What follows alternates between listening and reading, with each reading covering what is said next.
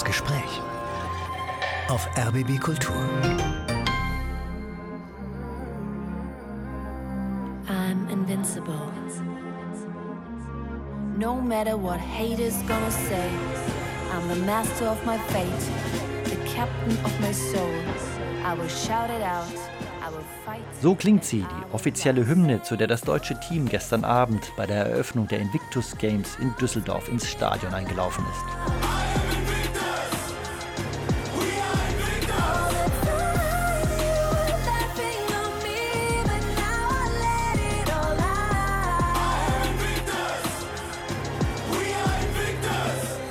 I am Invictus, we are Invictus.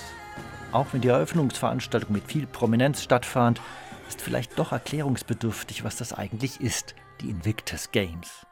Finde ich zumindest.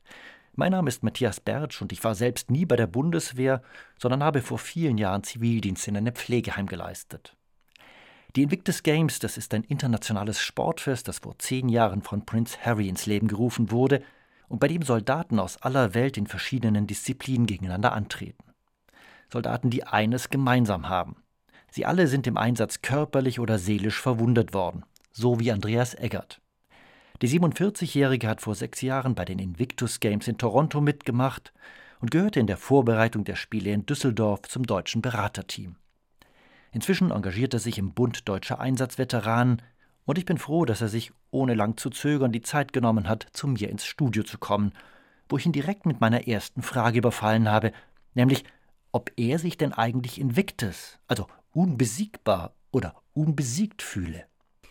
Ich fühle mich nicht unbesiegbar, unbesiegt schon in äh, gewisser Hinsicht, weil ich habe mich von äh, der Erkrankung, die ich mit mir rumtrage, eine komplexe posttraumatische Belastungsstörung und auch Depression, nie unterkriegen lassen. Ich habe schwere Zeiten durchgemacht, gar keine Frage, aber ich bin immer noch da und ich kämpfe auch immer noch dagegen an, nicht das wahrhaben zu wollen, dass ich diese Erkrankung habe, sondern mit dem, was es mit mir macht, umzugehen und eben dabei auch noch anderen zu helfen. Jetzt heißen ja auch die Spiele, die vom 9. bis zum 16. September in Düsseldorf stattfinden, Invictus Games. Und es ist ja kein Zufall wohl, diese Namensgebung. Und da haben wir dieses Spannungsverhältnis, dass dort Menschen, die alle ganz offensichtlich irgendwie verletzbar mindestens sind, also nicht unbesiegbar, dass die dort antreten.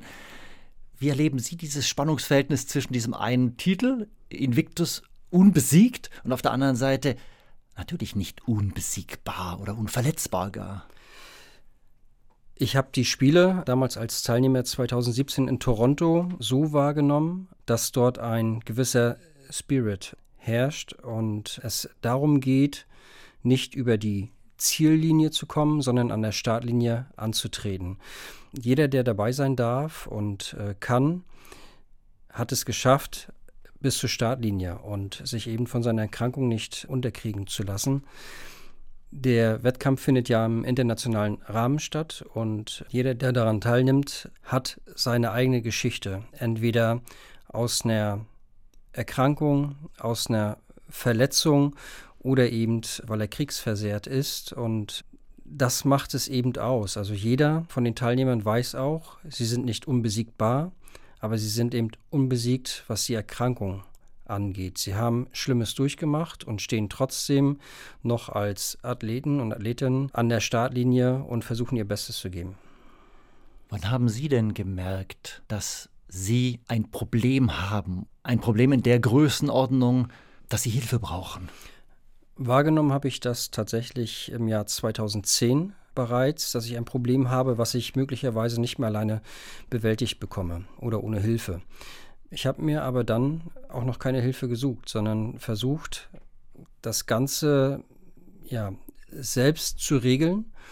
Und 2013 habe ich dann Unterstützung von außen bekommen, wo mir ganz klar aufgezeigt wurde, das, was du da hast, ist nicht mehr gesund und da brauchst du Hilfe. Das schaffst du nicht mehr alleine. Und da war ich dann auch in der Lage, mir diese Hilfe, Unterstützung zu suchen und äh, das Thema der psychischen Erkrankung durch den Einsatz oder durch die Einsatzerlebnisse anzugehen. Was haben Sie erlebt, was 2010 in ersten Schritten oder vielleicht spätestens 2010 spürbar war und dann 2013 zu dieser klinischen Diagnose geführt hat? Das war letztendlich in der Folge eine große Anzahl an Erlebnissen seit äh, 1999, als ich das erste Mal im Kosovo-Einsatz war und Dinge erlebt habe als junger Mensch damals noch, die nicht normal waren und die habe ich nicht so wahrgenommen und habe die Veränderung auch, die dort schon passiert ist, überhaupt nicht wahrgenommen. Das kam erst viel, viel später mit dem ersten Einsatz in Afghanistan bei ISAF und erlebt habe ich letztendlich Verlust von Kameraden und Kameradinnen, Tod und Verwundung bis hin zum Verlust von mir anvertrauten Menschen, die eben getötet wurden in ja, schier unfassbarer Art und Weise in Afghanistan und darüber hinaus Auswertungen von Bild- und Videomaterial, von Erhängungen, von Hinrichtungen durch die Taliban oder durch die Aufständischen in einem Umfeld, wo die wussten, dass wir mit den Menschen, die sie dann umgebracht haben, auch zusammengearbeitet haben, dass ich an einem bestimmten Punkt auch nicht mehr helfen konnte, mir Hilfe von außen versagt wurde und ich mich selber sehr verantwortlich gefühlt habe für diese Menschen und für den Tod dieser Menschen. Anvertraute Menschen, das heißt, es waren Afghanen und Afghaninnen. Genau, anvertraute Menschen waren Menschen, die uns Informationen gegeben haben zur Sicherheitslage in Afghanistan, die uns ihr Vertrauen geschenkt haben, dass, wenn sie uns Informationen geben, durch uns auch geschützt werden. Und ja, letztendlich äh, konnte ich sie nicht schützen, konnte die Bundeswehr sie nicht schützen und deswegen wurden sie getötet. Und wie haben Sie gemerkt, dass Sie sind ja immer nur zeitlich begrenzt im Auslandseinsatz gewesen. Sie waren, glaube ich, einmal im Kosovo und dann sieben oder acht Mal in Afghanistan, also wirklich eine große Anzahl von Einsätzen. Aber die meiste Zeit waren Sie wahrscheinlich doch in Deutschland. Ja, gefühlt eigentlich nicht. In der Zeit, wo ich in Afghanistan war und dann auch in kurzer Frequenz in Afghanistan war, waren die Zeiten, die ich in, in Deutschland war, zu Hause war, eigentlich nur ein Aushalten, weil ich habe mich irgendwann nicht mehr sicher gefühlt. In Deutschland, im Einsatzland hatte ich meine Waffe, ich hatte meine Weste, ich hatte einen Schutzraum entsprechend und ich wusste, wer ist der Feind, auf wen muss ich reagieren. In Deutschland hatte ich das nicht mehr. Ich war in Deutschland letztendlich in diesem ganzen Trubel, der dort war, beim Einkaufen bei Festlichkeiten, allein wenn ich nur rausgegangen bin oder wenn die Schuhe im Flur unordentlich standen, dann hat mich das verrückt gemacht. Ich konnte es nicht aushalten, weil mir die Sicherheit gefehlt hat vom Einsatzland. Weil ich eben nichts hatte, womit ich mich verteidigen konnte und ich wusste auch nicht, gegen wen muss ich mich verteidigen. Für mich war alles gefährlich. Das war letztendlich das Problem und durch die Häufigkeit der Einsätze ist es letztendlich immer schlimmer geworden. Ich hatte im Einsatz, wenn ich dort angekommen bin, ich kannte den Geruch und letztendlich war immer eine unterschwellige Angst dabei. Wenn man dort angekommen ist und äh, die Frage, wann kommt der nächste Raketeneinschlag, wann kommt der nächste Beschuss oder wann kommt ein Fahrzeug, was dich in die Luft sprengen will, ähm, einfach gesagt. Und, und doch hat sie es immer wieder dahin gezogen. Ja, weil ich für mich einfach dort einen klaren Rahmen hatte. Ich wusste, was mich erwartet und ich hatte das als Sicherheit empfunden, meine Waffe dabei zu haben und meine Schutzweste und eben den geschützten Raum, die geschützten Fahrzeuge. In Deutschland hatte ich kein geschütztes Fahrzeug. Das mache ich auch heute noch, dass ich Fahrzeuge, die sich von hinten nähern oder vorne reindrängen, ganz genau beobachte und wo mir dann Schweißperlen auf die Stirn kommen, weil ich nicht weiß, ist es jetzt eine Situation, die gefährlich ist oder eben nicht. Wer hat Ihnen denn damals rücksignalisiert, Sie sind oder du bist anders geworden? Also sprich, dass da eine Veränderung stattgefunden hat? Das war 2010 meine Familie, also meine Ex-Frau war das, die erste Veränderung bemerkt hat, die aber auch selber nicht gut mit umgehen konnte. Ich selber ja auch nicht. Und meine Kinder waren von den Streitigkeiten immer die Leidtragenden. Und auch Aggression oder ein aggressives Verhalten war durchaus ja, fast an der Tagesordnung oder auch Überforderung, dass ich gar nicht mehr reagieren konnte in bestimmten Situationen. Mein Sohn hat sich 2010 auf der Herdplatte verbrannt und ich war völlig überfordert, was ich tun sollte. Und meine Ex-Frau hatte dort entsprechend reagieren können und einen Rettungswagen rufen können, sodass mein Sohn versorgt wurde. Aber das hat einfach, ähm, also die, die Aggression kommt dann auch durch die Überforderung und weil man sich das nicht eingestehen will und als Schutzmantel ganz einfach. Ist einiges an Geschirr auch kaputt gegangen und da kamen die ersten Rückmeldungen von meiner Ex-Frau. Und dann 2013 im Einsatz letztendlich wurde ich durch ein Truppenpsychologiefeldwebel im Einsatzland angesprochen, wo ich gewesen bin, wegen meiner Schlafprobleme, um Akupunktur durchführen zu lassen. Und bei den Gesprächen während dieser Akupunktur stellte sie dann eben fest, das ist nicht normal, deine Reaktion und wie du dich verhältst und sprich bitte mit meinem Truppenpsychologen. Und äh, das habe ich dann wahrgenommen im Einsatzland noch. Und dieser Truppenpsychologe, dem bin ich heute noch dankbar, der hat, glaube ich, mein Leben gerettet. Sonst hätte ich das so nicht mehr lange durchgehalten.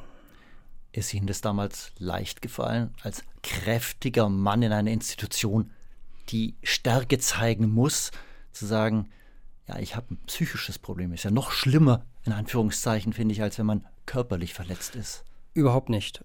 Auch heute ist es noch für viele schwer, darüber zu sprechen, was sie haben. Es ist besser geworden, weil auch die Bundeswehr Maßnahmen getroffen hat oder das Thema auch geöffnet hat, so ein bisschen, dass eben ja, eine psychische Erkrankung durchaus aus den Erlebnissen entstehen können. Aber zum damaligen Zeitpunkt war das wahnsinnig schwer, mich zu öffnen. Ich habe es getan. Ich habe sehr offen darüber gesprochen, was mich umtreibt, was mich bewegt und dass ich mir Hilfe suche. Das hat geholfen, um auch Anerkennung wiederzubekommen oder dass man das angenommen hat, eine Wahrnehmung auch innerhalb der Truppe. In der Folge war es dann aber dennoch schwer, damit umzugehen, zu sagen, ich bin krank, ich bin nicht mehr so leistungsfähig, also sich auch das einzugestehen, ich bin nicht mehr so leistungsfähig und dann in Konkurrenz, im Wettbewerb mit den anderen ja irgendwie doch zu stehen, was Beförderung angeht, was die Dienstzeit angeht, etc. Und ähm, ja, das war nicht einfach. Ist heute immer noch nicht einfach für viele, auch wenn es besser geworden ist. Ich glaube, es ist ein guter Zeitpunkt, das erste Lied zu spielen. Sie haben drei Songs mitgebracht. Der eine davon trägt den Titel PTBS. Also ich finde, der drängt sich nach gerade auf, den ja. auch jetzt zu spielen. Wollen Sie dazu was sagen oder wollen wir danach drüber reden? Ich sage gerne vornherein was dazu. Der Titel oder auf den Titel aufmerksam geworden bin ich letztendlich durch meinen ersten Fall, den ich beim Bund Deutscher Einsatzveteranen bekommen habe, Stefan Kremer, der mit dem Künstlernamen Matsibora auch Musik macht. Und er hat mir diesen Song damals in, in einer ersten Version vorgespielt und ich konnte mich damit absolut identifizieren und habe gesagt, den Song musst du unbedingt neu auflegen, beziehungsweise er wollte den neu auflegen, weil ihm die Rechte für den ersten Hintergrund fehlten. Aber der erste Titel war schon wahnsinnig toll. PTBS hat er neu aufgelegt, mit einer weiblichen Stimme auch dazu. Und äh, er berührt mich auch heute noch. Zum einen, weil es mich selber betrifft und ganz viele andere. Und zum anderen, weil ich Stefan helfen konnte, seinen Weg wiederzufinden. Also eine Idee auch von seinem Leben und ihm auf die Beine zu helfen, dass es ihm heute besser geht, wenn in Teilen auch äh, wieder schlechter. Aber die Musik hat ihm schon geholfen, auch da anzukommen, wo er heute ist. Ich spreche jetzt für mich selbst, für 2011, was auch immer das war. Es passierte so schnell. Ich habe seitdem weder richtig geschlafen, noch hatte ich die Kraft, es wirklich anders zu machen. Ich bin tief gefallen, niemand wies mich in die Schranken. Es steckte Suizide, Wut in meinen Gedanken. Der Schmerz ist gefangen, hier in meinem Körper. Man findet keinen Halt, wenn man alles zerstört hat. Das ist ja recht drastisch. Suizidale Wut, von der Stefan Krämer da singt. Ist das was, was Sie auch kennen? Definitiv. Ich habe selbst vier Suizidversuche hinter mir und kann den Wunsch danach, nach Erlösung verstehen, nachvollziehen. Ich bin heute froh, dass es nicht geklappt hat. Bin auch den Menschen dankbar, die mich in dieser Zeit unterstützt haben. Aber es ist absolut nachvollziehbar und es ist auch nicht so selten, dass einen das umtreibt. Und der eine oder andere begeht auch Suizid. Gerade unter Einsatzveteranen ist das nicht unüblich, die Versuche oder auch das zu begehen. Im vorletzten Jahr haben wir einen Kameraden hier aus dem Bereich Berlin verloren durch Suizid und konnten den einen oder anderen im vergangenen auch dieses Jahr schon retten über die Rettungskette. Weil letztendlich fragt man sich, wann hört dieser Schmerz auf, der im Kopf vorherrscht. Und der hört erst auf, wenn man nicht mehr da ist. Und daher habe ich absolutes Verständnis dafür. Und auf der anderen Seite ist es mir unheimlich wichtig, die Kameraden und Kameradinnen zu unterstützen, dass sie diesen Weg eben nicht gehen müssen, sondern immer einen Ausweg aufzuzeigen, weil es gibt immer einen Ausweg und es lohnt sich auch weiterzumachen, auch wenn der Weg wahnsinnig schwer ist. Und auch Stefan war damals jemand, der mit diesen Gedanken gespielt hat, aber Hoffnung schöpfen konnte, als der Bund Deutscher Einsatzveteranen ihm dann die Hilfe und Unterstützung auch angeboten hat. Jetzt sitzt mir jemand gegenüber, ein kräftiger Mann, dem ich sozusagen den Schmerz oder die Verletzung nicht ansehe. Können Sie versuchen zu beschreiben, was diesen Schmerz vielleicht so unerträglich macht, in manchen Situationen zumindest? Das sind äh, vor allem quälende Albträume, Erinnerung an den Einsatz und diese spürbare Machtlosigkeit gegen den eigenen Körper, gegen den eigenen Geist, nichts tun zu können, wenn die Erinnerungen kommen. Indem der Körper oder der Geist einfach reagiert und man in eine Dissoziation fällt oder in das sogenannte Wiedererleben und Gerüche, Geräusche und Bilder wahrnimmt, die gar nicht da sind und die will man eben nicht wahrnehmen. Also man will davon Abstand haben und ähm, so ist es bei mir. Ich versuche die ganze Zeit, das alles zu unterdrücken auch, mich gut abzulenken mit der Ehrenamtsarbeit oder auch durch andere Dinge, nur damit ich mich damit nicht beschäftigen muss. Und das ist die ganze Zeit im Kopf drin. Und abends, wenn man zur Ruhe kommt, reagiert der Körper eben darauf und man bekommt Krämpfe, man bekommt Zuckungen, die nicht kontrollierbar sind und die durch das Unterdrücken auch schmerzhaft sind dann letztendlich und unangenehm nach außen zu tragen. Also unsere Gesellschaft ist so konzipiert, dass man funktionieren muss. Dass jemand, der nicht so funktioniert wie der größte Teil, eben als schwach gilt. Das sagt einem nicht die Gesellschaft, sondern das sagt man sich oftmals selber. Du bist schwach, du bist nicht Teil dieser Gesellschaft, weil du funktionierst nicht mehr so, wie man das von dir erwartet, wie du das selber von dir erwartest. Und das ist so das größte Problem dabei. Welche Rolle spielt Kameradschaft? Sei es im Einsatz, sei es danach, sei es bei diesem Bund deutscher Einsatzveteranen, um dieses Gefühl zu teilen, leichter erträglich zu machen, auszuhalten. Eine ganz, ganz große Rolle spielt die Kameradschaft. Im Einsatz unausgesprochen ist man immer für den anderen da, deckt seinen Rücken, hilft ihm in der Not. Das passiert immer. In der Bundeswehr leider ist das nicht mehr so ausgeprägt. Vielleicht in ein paar Kampftruppen, aber wird man dort auch krank, äh, kristallisiert sich dort jemand raus, der psychisch erkrankt, gehört er oftmals auch nicht mehr dazu bei diesen Kampftruppen. Also mir fehlt das in der aktiven Bundeswehr, diese Kameradschaft. Und das habe ich beim Bund Deutscher Einsatzveteranen damals wiedergefunden, als ich anfangs Mitglied geworden bin. Nach den Invictus Games 2017 in Toronto habe ich tatsächlich danach geschaut, das, was ich dort erlebt habe, wie die Menschen das annehmen, warum haben wir das in Deutschland nicht? Warum erlebe ich das dort nicht? Und da bin ich eben auf den Verband 2018 gestoßen, bin Mitglied geworden und habe das aus der Ferne so ein bisschen beobachtet. Und 2020 bin ich selber in die aktive Arbeit eingestiegen und habe oder erlebe auch heute ähm, immer noch ein Umfeld, das wahnsinnig füreinander da ist, unausgesprochen. Man muss nur einen Post machen bei Facebook, dass es einem nicht gut geht und schon hat man zig Nachrichten, Anfragen, ob man was tun kann. Also diese Community, die sich dort gebildet hat, die ja viel größer ist als der Verband selber, also über die Mitgliedschaft auch und über die Interessenten, die ist großartig. Bei Treffen braucht man nicht darüber sprechen, was man erlebt hat, sondern man ist einer von vielen, die eben zu dieser Gruppe gehören und eben auch offen für andere und immer ganz wichtig, um Hilfe zu leisten. Also ich habe dort ja eine zweite Familie auch gefunden mit den Kameradinnen und Kameraden, die dort sind. Und jeder, der sich dort auch ehrenamtlich engagiert, äh, ist zu 100 Prozent dabei und steht zu 100 Prozent hinter der Sache. Und es geht nie um einen selbst, sondern immer um die Gemeinschaft und um die Hilfe, die wir leisten können, die wir in der Lage sind zu leisten diese zweite Familie, also dieser Bund Deutscher Einsatzveteranen oder die Kameraden, die gemeinsam im Auslandseinsatz waren, wie sind Sie denn eigentlich zu dieser Familie, jetzt sage ich mal zu der Familie Bundeswehr gekommen? Sie sind 1976 geboren in Mecklenburg-Vorpommern. Wie ist das gelaufen, dass Sie dann gesagt haben, ich will zum Bund? Und da waren Sie ja lange da. Sie waren ja nicht nur Zeitsoldat, sondern irgendwann Berufssoldat, also quasi unbefristet. Nach meiner Ausbildung zum Koch damals, der Beruf hat mir immer wahnsinnig viel Spaß gemacht. Habe ich aber gesehen, was dahinter steckt und wie schlecht da eigentlich bezahlt wird. Da habe ich gesagt, okay, ich gehe erstmal zur Bundeswehr, erstmal für vier Jahre. Ich leiste praktisch meinen Wehrdienst damit ab und habe noch ein bisschen mehr Erfahrung und danach gehst du wieder ins Zivile, gehst ins Ausland und arbeitest dort als Koch. Das war so meine erste Absicht dahinter.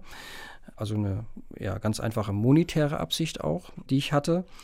Und relativ schnell habe ich dann aber gemerkt, dass das, was ich dort erlebe, dieser Zusammenhalt und äh, dieses äh, Miteinander, mir wahnsinnig gut gefällt und auch eine Struktur gibt, die ich vorher so gar nicht hatte. Als Koch im, im, zivilen Leben hat man nicht so viel Struktur, da hat man unterschiedliche Schichten, die man arbeiten muss und bei der Bundeswehr gab es eben eine klare Struktur. Und habe mich dann dort weitergebildet oder eben ähm, die Ausbildung zum äh, Unteroffizier, dann später zum Feldwebel gemacht und habe gesagt, das ist das, was mir gefällt. Habe dann nochmal einen Dienststellenwechsel gemacht, also eine neue Verwendung rein zum militärischen Abschirmdienst. Und das hat mir wahnsinnig gut gefallen, äh, damals beim militärischen Abschirmdienst. Das war nochmal eine völlig andere Aufgabe. Wahnsinnig interessant und fernab meines Berufes. Also ja, fernab Ihres Berufes als Koch oder Ihres Berufes als normaler Soldat? fernab meines Berufes als Koch und als normaler Soldat auch. Also in dieser äh, besonderen Aufgabe war schon nochmal interessant, welche Einblicke man bekommen hat. Auch über die Bundeswehr, über die Arbeit in einer äh, spezialisierten Verwendung.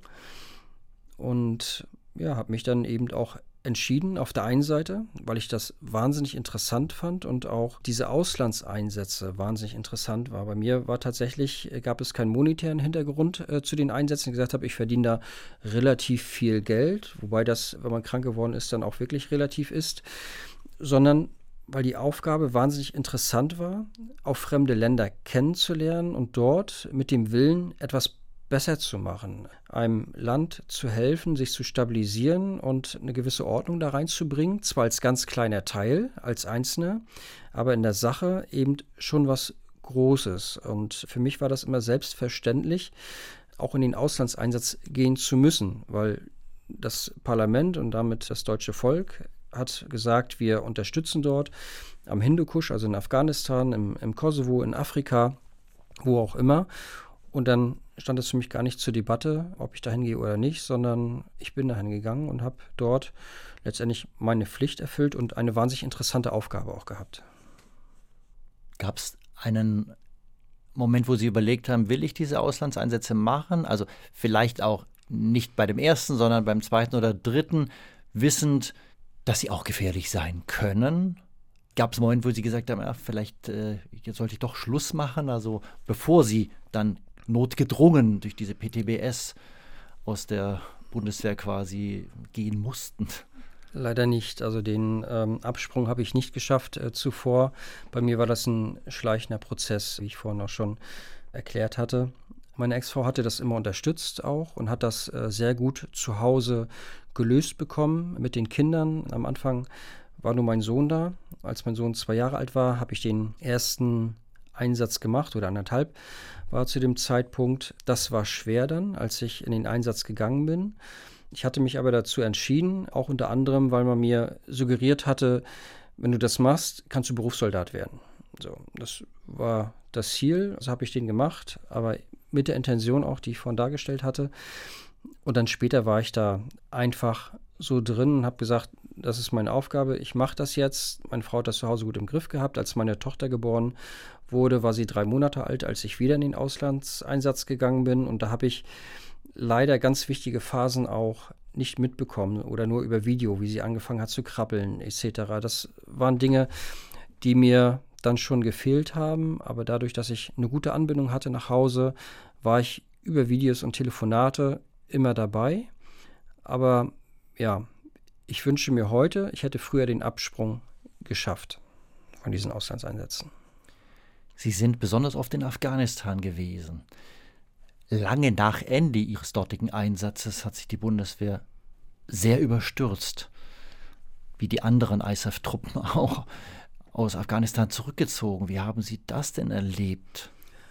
Das war noch einmal wahnsinnig schwer auszuhalten, weil mir dort jegliches Verständnis über die Art und Weise des Abzugs fehlte. Die Amerikaner hatten ja, ja lange zuvor schon angekündigt, ihre Truppen abziehen zu wollen. Man hatte das auch in irgendeiner Art und Weise, den Abzug vorbereitet, aber die Menschen, die dort unten für uns gedient haben, die hat man vergessen dabei. Und da gab es von außen auch ganz viele Angebote, auch an die Bundesregierung, wie man das lösen könnte, wie man eben diese Menschen, die für uns gedient haben, auch mit rausholen könnte rechtzeitig. Es ging nicht darum, den Abzug zu kritisieren, sondern der war Fakt, der war alternativlos, wie die Kanzlerin damals sagte, sondern es ging darum, die Art und Weise, wie man das Ganze durchgezogen hat. Und das in der Spezialoperation dann nachher, wie man es gemacht hat und vor dem Tor standen Tausende von Menschen, war wahnsinnig schwer auszuhalten, dass sich Menschen in die Radkästen der Flugzeuge geklammert hatten und dann, als das Flugzeug gestartet ist, einfach heruntergefallen sind und getötet wurden. Das war eine Situation, wo mir viele andere auch äh, berichtet haben, dass sie vom Fernseher gestanden haben und sich gefühlt haben, wie damals in Afghanistan, so machtlos vor bestimmten Situationen. Sie stehen dort und können nichts tun für die Menschen. Und äh, für die Soldatinnen und Soldaten, die dort vor Ort waren, dieser Spezialoperation und die Leute rausgeholt haben, muss es eben noch mal intensiver gewesen sein. Und unsere damalige Ministerin hat gesagt, sie ist froh, dass die Soldatinnen und Soldaten wieder heil zurückgekehrt sind, wo wir als Verband auch gesagt haben, wir müssen erstmal abwarten, was in fünf, sechs Jahren passiert, ob nicht das, was sie erlebt haben, sie doch psychisch krank gemacht hat, auch wenn sie körperlich unversehrt erstmal zurückgekommen sind. Vermissen Sie Afghanistan manchmal? Ja. Ich habe damals, als ich da war, und ich bezeichne sie auch als Freunde mit den Afghaninnen und Afghanen, mit denen wir zusammengearbeitet haben, denen habe ich immer versprochen, wenn der Krieg hier bei euch rum ist, wenn das Land sicher ist, komme ich irgendwann wieder und möchte wirklich durch dieses schöne Land fahren, äh, was es ja durchaus ist. Afghanistan ist ein wahnsinnig schönes Land und in den 70ern gab es diese ganzen Menschen, die mit Bullis darunter gefahren sind und an der Grenze lang gefahren sind. Hat eine wunderschöne Landschaft und ganz, ganz tolle Menschen und ähm, diese Idee ist jetzt erstmal vorbei. Ich glaube nicht, dass das so schnell möglich sein wird auf die nächsten Jahre und bin gespannt, wie sich das entwickelt. Und mir tut es einfach leid, auch um die Menschen in diesem Land, die daran geglaubt haben, dass die internationalen Kräfte was Gutes bewirken und dieses Land in, ja, wenn nicht in eine Demokratie, aber in ein sicheres Umfeld bringen. Und das haben wir nicht geschafft. Sie haben noch zwei weitere Musiktitel mitgebracht. Welchen würden Sie denn jetzt gerne hören? Ja, ich würde gern den von, ähm, ich komme nicht auf den Namen. Sound of Silence ja, Sound, von, Sound of Silence. Von Disturbed. Ja, genau. Also nicht Simon und Garfunkel, ja, sondern die. Genau, von Disturbed. Ja. ja. Dann hören wir doch erstmal den Titel und dann bin ich gespannt, warum Sie uns den vorgeschlagen haben, warum wir den anhören. Hello, darkness, my old friend. I've come to talk with you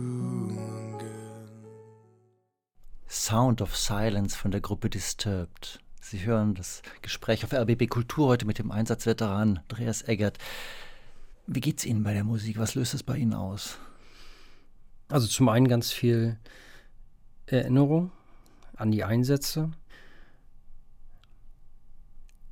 und ähm, Demut und auch Dankbarkeit. Also der Titel lässt mich schwelgen und die Traurigkeit auch nachspüren. Wo ich mit anderen Musiktiteln oftmals Gefühle auch wegdrücke, kann ich bei diesem Musiktiteldas auch zulassen. Wir haben dieses Lied ganz häufig auch im Einsatz gehört oder ähm, diesen Musiktitel mit Bildern bei Videos hinterlegt, weil er auf der einen Seite ruhig und auch kraftvoll ist und nachdenklich werden lässt und einfach mal für den Moment alles so sein lässt, wie es ist und man auch traurig sein darf. Also mich macht dieser Titel in der Regel traurig. Und zugleich haben Sie gesagt, auch dankbar. Ja. Also es ist nicht unbedingt ein, man möchte doch nicht traurig sein, also kann man nicht gleichzeitig dankbar sein, sondern beides. Ja, beides deshalb ähm, dankbar für die Lebenserfahrung, die ich machen durfte. Durch das, was ich erlebt habe, durch, ähm, auch durch die Erkrankung, die Menschen, die ich dadurch kennengelernt habe. Und dankbar, dass es diesen Titel gibt, dass Disturb damals diesen Titel neu aufgelegt hat und in dieser Art und Weise performt, weil sie mich eben für den Moment so sein lässt, wie ich bin. Jetzt finden zurzeit, das heißt vom 9. bis zum 16. September, die Invictus Games in Düsseldorf statt. Zum ersten Mal in Deutschland ein sportliches Großevent, bei dem an Körper und Seele verwundete Soldaten, Einsatzveteranen aus ungefähr 30, 35 Nationen gegeneinander antreten. Was bedeuten Ihnen diese Invictus Games? Wahnsinnig viel. Also die haben allgemein eine sehr große Bedeutung auch. Zum einen, dass Prince Harry, ich nenne ihn immer noch Prinz, obwohl er Duke of Success ist, hat 2014 die Spiele ins Leben gerufen, weil er gesehen hat, dass eigentlich viel zu wenig für die getan wird, die zurückkommen aus den Einsätzen. Er kam damals selber aus dem Einsatz zurück als Hubschrauberpilot und wollte für die Wahrnehmung in der Gesellschaft etwas tun und hat diese Spiele ins Leben gerufen, damals 2014 in London im Olympiastadion. Und auch Deutsche durften damals schon daran teilnehmen. Und es ist eine wahnsinnige, es ist, es ist keine Auszeichnung, das ist der falsche Begriff, aber es ist schon so, dass wenn man als Teilnehmer daran teilnehmen darf oder die Möglichkeit hat, weiß, dass man in seiner Genesung, in welcher Art und Weise, wahnsinnig weit vorangeschritten ist, weil man über den Sport wieder zurückgefunden hat zu alter Stärke oder zu annähernd alter Stärke mit seinem Handicap, sei es psychischer Natur oder körperlicher Natur. Und das gilt durch die Reihe weg. Es sind eben nicht nur Einsatzversehrte, sondern es sind eben auch erkrankte oder geschädigte Soldaten ähm, oder in diesem Jahr auch Blaulichtkräfte, die im Dienst für ihre Heimat eben äh, ihr Wertvollstes gegeben hat, Gesundheit oder das Leben bei denen, die nicht zurückgekommen sind. Und diese Spiele sind einfach ein Zeichen der Dankbarkeit von außen, der Wahrnehmung, also eine Bühne auch, dass man sich zeigen kann, hier pass auf, ich bin noch da, egal was ich erlebt habe. Da geht es auch nicht um den Wettkampf an sich, sondern wenn man dabei ist, geht es darum, sich gegenseitig zu unterstützen. Dass der, der als letztes durch Ziel kommt, wird in der Regel am meisten gefeiert, weil der hat das größte Handicap und dass er sich durchringt, bis zum Ende zu laufen, das ist ein so großartiges Gefühl, das kann man eben kaum beschreiben. Und das, was von außen kommt, dass man tatsächlich in dem Moment die wichtigste Rolle spielt. Man ist im Fernsehen, der Fokus ist auf einen gerichtet und man kann trotz dessen, wo ich sonst niemals die Möglichkeit hätte, mit meinen sportlichen Leistungen irgendwo anzutreten, dort habe ich die Möglichkeit zu zeigen, was kann ich heute noch? Und deswegen sind die Spiele etwas ganz Wunderbares und wir hatten damals den Gedanken angestoßen, ob es sowas auch in Deutschland geben könne. Wir konnten uns das damals noch nicht vorstellen. Dankenswerterweise hat man aber diese Idee aufgegriffen und die Spiele in diesem Jahr nach Deutschland gebracht und das Organisationsteam, was dort rund um die Spiele agiert und die letzten drei Jahre auch schon agiert hat, bringt ein wunderbares sportliches Event auf die Bühne. Aus unserer Sicht äh, als Verband hat man allerdings vergessen, die Einsatzveteranen, die nicht mehr Teil der aktiven Truppe sind, und das sind die Masse, über 360.000, die hat man dann einfach schlicht vergessen dabei. Das heißt, es sind Leute, die einfach jetzt nicht mehr bei der Bundeswehr sind und ausgeschieden sind und an die hätte man auch denken sollen. Ja, weil die Spiele sind ja nicht nur, oder es geht nicht um dieses sportliche Event, was dort stattfindet in diesem Zeitraum, sondern es geht auch um die Nachhaltigkeit. Die Bundeswehr hätte ein Konzept äh, vorlegen müssen, was gedenkt sie zu tun, um die Wahrnehmung von Veteranen, nenne ich mal den, den Oberbegriff, auch in der Gesellschaft zu stärken oder in den Vordergrund zu rücken. Und äh, wir vom Bund Deutscher Einsatzveteranen, deswegen heißen wir auch Einsatzveteranen, sagen, die Einsatzveteranen, also die Menschen, die mit äh, schmutzigen Stiefeln mit Waffe in der Hand im Auslandseinsatz gekämpft haben, die haben nochmal eine besondere Wahrnehmung verdient, beziehungsweise eine besondere Fürsorge. des Dienstherrn, die auch gesetzlich festgeschrieben ist und das vergisst man immer so ein bisschen. Und wir hätten uns gewünscht, dass es während dieser Spiele, dass man einen Raum schafft, wo die Wahrnehmung von Einsatzveteranen auch nochmal einfach dargestellt wird. Und äh, das tut man leider nicht, sondern man sagt letztendlich, sollen die Spiele was Großartiges sein, aber auch mit dem kürzlichen Schreiben vom Verteidigungsminister, wo er das alles lobt, aber letztendlich nicht zusagt, auch für diese große Gruppe Einsatzveteranen, die nicht mehr Teil der aktiven Truppe sind, etwas zu tun, dem hat er eine Absage erteilt, was eigentlich schade ist. Sie sind 2017 bei den Invictus Games in Toronto gewesen. In welcher Disziplin sind Sie denn angetreten?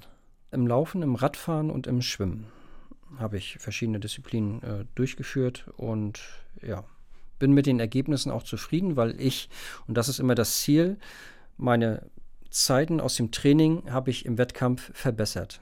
Ich habe zwar keine Medaille errungen, aber da geht es auch nicht drum, tatsächlich in Deutschland, sondern dass jeder für sich ein bestmögliches Ergebnis ja, abgibt. Ich glaube, es gibt zwei Sportarten, wo keine deutschen Teilnehmer und Teilnehmerinnen antreten. Ich glaube, irgendwie ist es Rollstuhl-Rugby und nochmal was.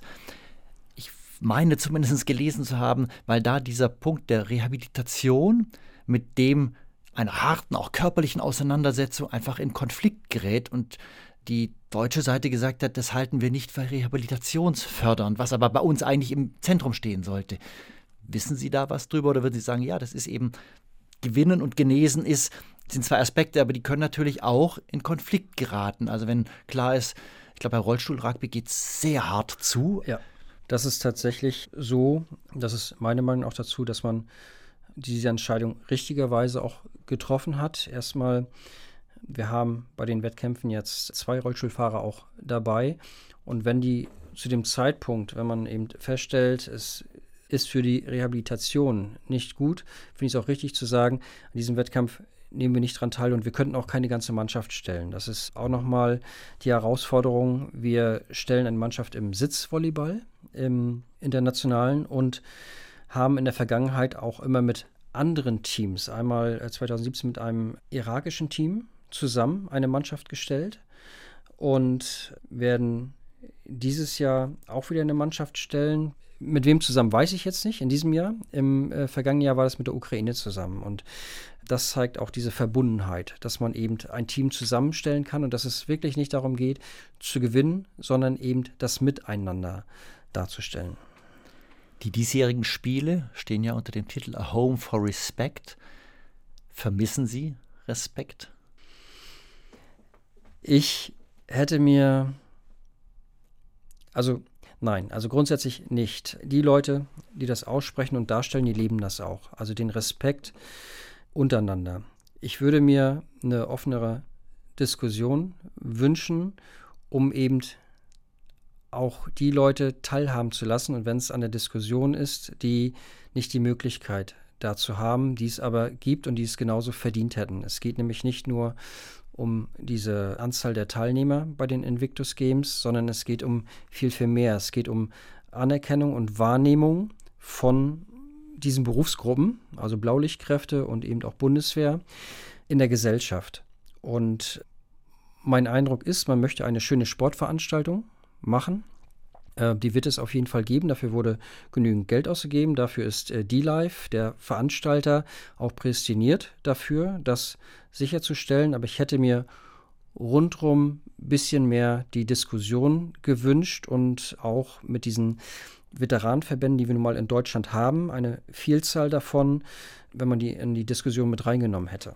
Das fehlt mir tatsächlich, aber jeder Einzelne für sich und auch äh, General Marstaller mit seinem Team.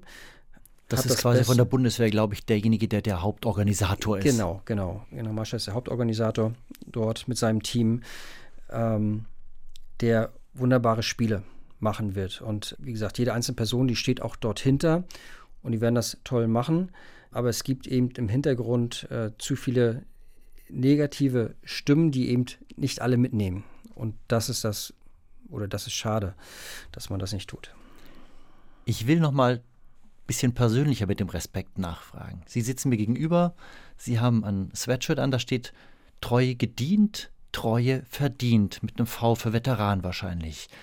Und ich gestehe, wenn ich Sie draußen sehen würde, ich würde wahrscheinlich, ohne dass es groß reflektiert ist, ich würde eher auf Distanz gehen und würde eher assoziativ, glaube ich, denken, ah, das ist so ein Rechter. Ich will ganz ehrlich sein, weil ich erschrecke dann auch durchaus über mich selbst, wie schnell dieses Einsortieren in so eine Schublade ist. Mhm.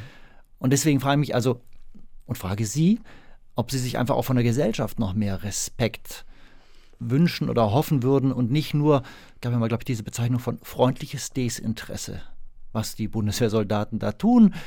Und eigentlich möchte man aber doch lieber nichts mit ihnen zu tun haben.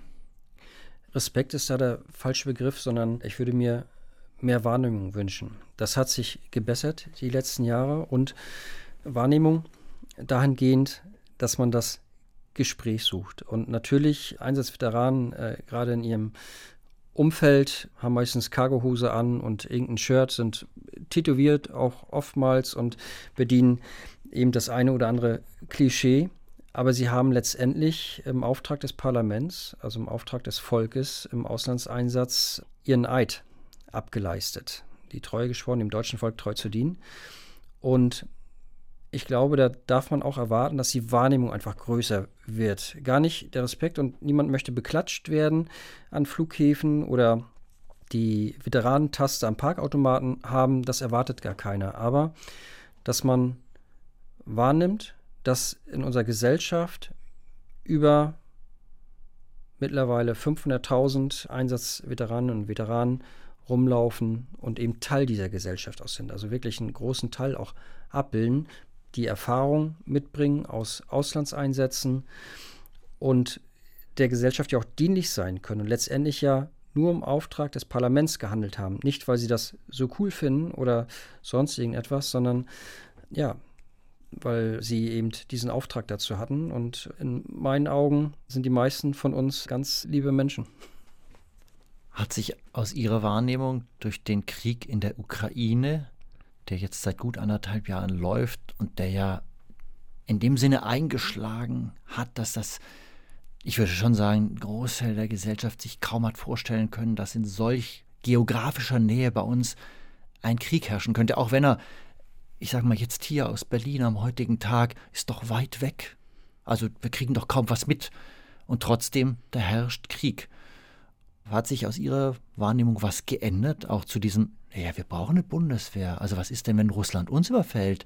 Also solche Fragen, dass die aufkommen und dann wäre natürlich klar, ja, wer soll denn das dann machen?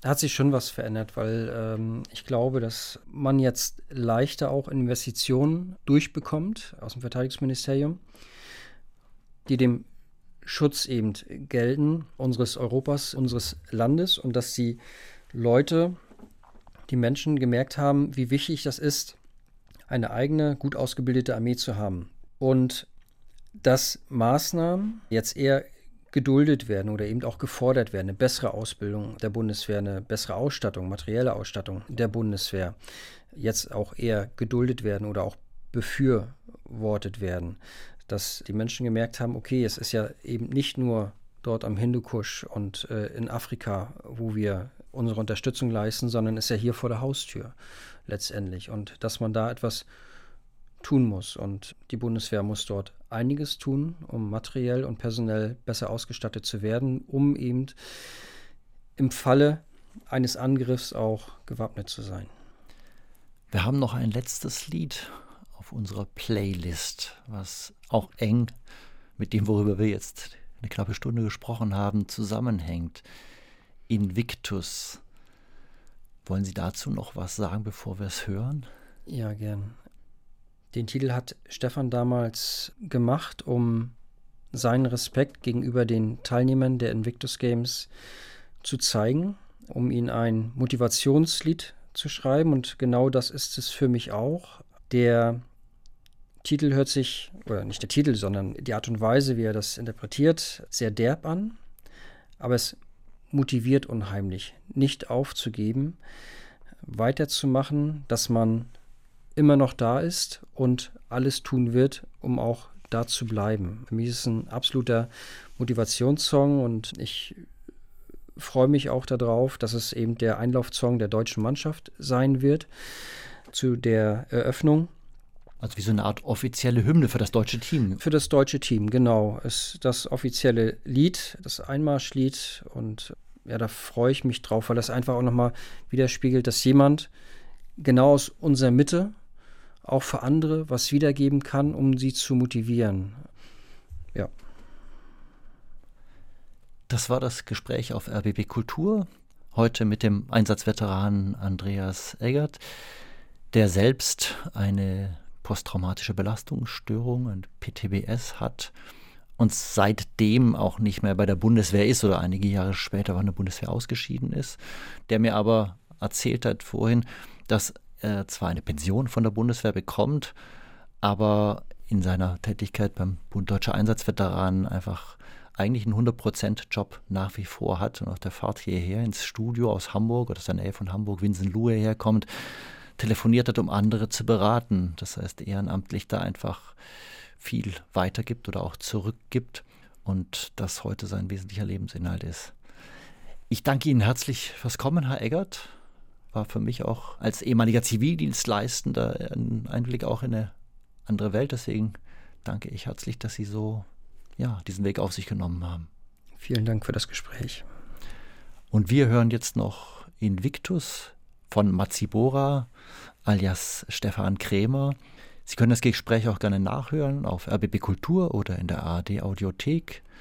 Und am Mikrofon sagt Matthias Bertsch. Tschüss.